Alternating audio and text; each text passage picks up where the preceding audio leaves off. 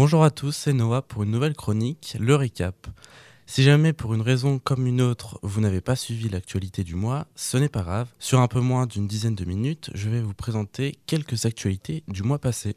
Et aujourd'hui, on s'attaque au mois de janvier. Et je débute avec une bonne nouvelle, la couche d'ozone devrait se reconstituer d'ici 40 ans. C'est ce qu'estiment les experts mandatés par l'ONU, qui indiquent que la couche d'ozone devrait retrouver les valeurs de 1980, avant l'apparition du trou, d'ici environ 2066 au-dessus de l'Antarctique et 2040 dans le reste du monde. La couche d'ozone est essentielle à la vie sur Terre, puisqu'elle agit comme un bouclier contre certains rayons ultraviolets nocifs des UV qui peuvent provoquer des cancers de la peau chez l'homme. C'est en 1985 que l'on découvre la présence d'un trou dans cette couche au niveau de l'Antarctique pendant le printemps austral. Les scientifiques découvrent que ce phénomène est lié à la libération de molécules chimiques produites par l'homme, appelées les chlorofluorocarbones, CFC, ainsi que les halons. On les retrouvait notamment dans les aérosols et les frigidaires des années 70. En 1987, le protocole de Montréal a été adopté afin d'éliminer les substances appauvrissant la couche d'ozone. Et tous les 4 ans, l'ONU Environnement établit un rapport afin d'évaluer son état, et selon le dernier en date, sa reconstitution est donc en bonne voie. Le Brésil au bord du coup d'État. À Brasilia, la capitale, les trois lieux du pouvoir, palais présidentiel, congrès et siège de la Cour suprême, ont été envahis le 8 janvier par des milliers de personnes. Des partisans de Jair Bolsonaro, le président sortant, contestent encore les résultats des dernières élections présidentielles. L'armée n'a pas suivi le coup de force et a fini par faire quitter les lieux aux manifestants. Cet événement nous rappelle évidemment la prise du Capitole des États-Unis le 6 janvier 2021. Le président Lula a démis de ses fonctions le chef de l'armée de terre ainsi qu'une cinquantaine d'officiers. Quant à Bolsonaro, qui vit désormais en Floride depuis les élections, il conteste toute implication dans ces violences. Un Sahel qui se tourne vers la Russie. À l'évidence, l'influence russe se projette de plus en plus sur le Sahel par l'intermédiaire du groupe de sécurité privée Wagner. Déjà bien implanté en Centrafrique, où ce groupe de mercenaires assure la sécurité des hommes du pouvoir du pays et exploite de nombreuses mines de diamants, il s'est implanté au Mali, soutenant le groupe militaire au pouvoir. Son arrivée au Mali coïncide avec le départ des soldats français présents dans le cadre de l'opération Barkhane. Le Burkina Faso se signale lui aussi par des manifestations anti-françaises et où fleurissent les drapeaux russes. Le porte-parole de la nouvelle junte au pouvoir a réclamé à son tour, en janvier, le départ des soldats français présents dans le cadre de l'opération Sabre, qui était fondue dans l'opération Barkhane. Déployées au Sahel depuis 14 ans, les forces spéciales françaises de l'opération Sabre vont quitter le Burkina Faso d'ici un mois. Basée près de la capitale Ouagadougou, cette force a œuvré contre le djihadisme dans le Sahel un projet de mine en Allemagne qui fait débat. En effet, le village de Lutzras, qui se situe à l'est de Cologne, doit disparaître pour permettre l'extension d'une immense mine de lignite à ciel ouvert, l'une des plus grandes d'Europe. Sa surface est équivalente à celle de la ville de Lyon. Le village avait été évacué, mais des milliers d'opposants s'y sont installés depuis quelques mois dans plusieurs campements.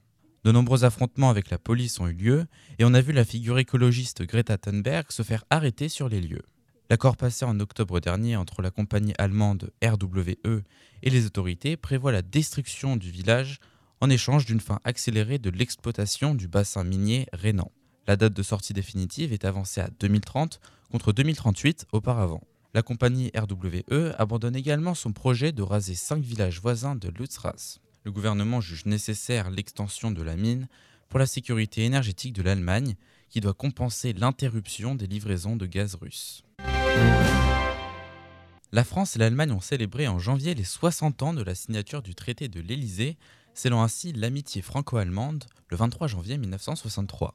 Événement majeur dans l'histoire de cette amitié, ce traité, signé par De Gaulle et Konrad Adenauer, demeure la, base d'une vaste coopération. À l'occasion du sommet franco-allemand du 22 janvier 2023, le président de la République Emmanuel Macron a souhaité célébrer cet accord véritable marqueur de la réconciliation entre la France et l'Allemagne.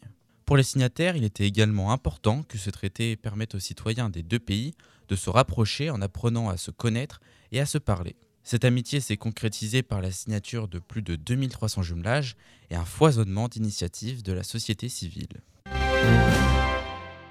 En France, la réforme des retraites proposée par le gouvernement fait l'objet de vives contestations, pour faire passer sa réforme, le gouvernement met en avant le déficit du système des retraites, un constat fondé sur les prévisions du Conseil d'orientation des retraites. L'institution considère toutefois que les dépenses des retraites sont stables à long terme. Pour défendre sa réforme, l'exécutif mise avant tout sur la nécessité économique. Face à un système en péril et déficitaire, il y aurait urgence à repousser l'âge légal de départ à 64 ans et ainsi de renflouer les caisses des retraites. La réforme viserait donc à réformer le système de retraite actuel pour le rendre plus durable. Les réactions à la réforme ont été mitigées, avec certains qui la soutiennent en tant que nécessaire pour faire face à l'augmentation de l'espérance de vie et à la baisse de la natalité, tandis que d'autres considèrent que la réforme ne fait pas suffisamment pour protéger les travailleurs les plus vulnérables. Ainsi, plusieurs grèves et manifestations ont traversé le pays, comme le 19 janvier où plus d'un million de personnes se sont rassemblées. Après le succès du 19 janvier, les syndicats ont réussi à mettre encore plus de monde dans la rue ce 31 janvier. CFDT, CGT, FO, FSU et d'autres composantes de l'intersyndicale ont déjà appelé à deux nouvelles journées de grève et manifestations en ce mois de février. Toujours en France, le Parti socialiste au bord de la rupture. Tout commence le 19 janvier avec l'élection interne du premier secrétaire du parti. L'événement a viré au drame. En effet, les, deux candidats Faure et Maillard-Rossignol se sont tous deux autoproclamés victorieux et accusés l'un l'autre de fraude. Les deux camps se sont retrouvés pour recompter les voix et analyser les irrégularités, notamment lors du congrès du PS à Marseille le 29 janvier. Un accord entre les deux finalistes a été trouvé et donne Olivier Faure vainqueur de l'élection du premier secrétaire du Parti socialiste. La place du premier secrétaire délégué est attribuée à Nicolas Meyer-Rossignol, avec Johanna Roland, maire de Nantes et soutien de Fort.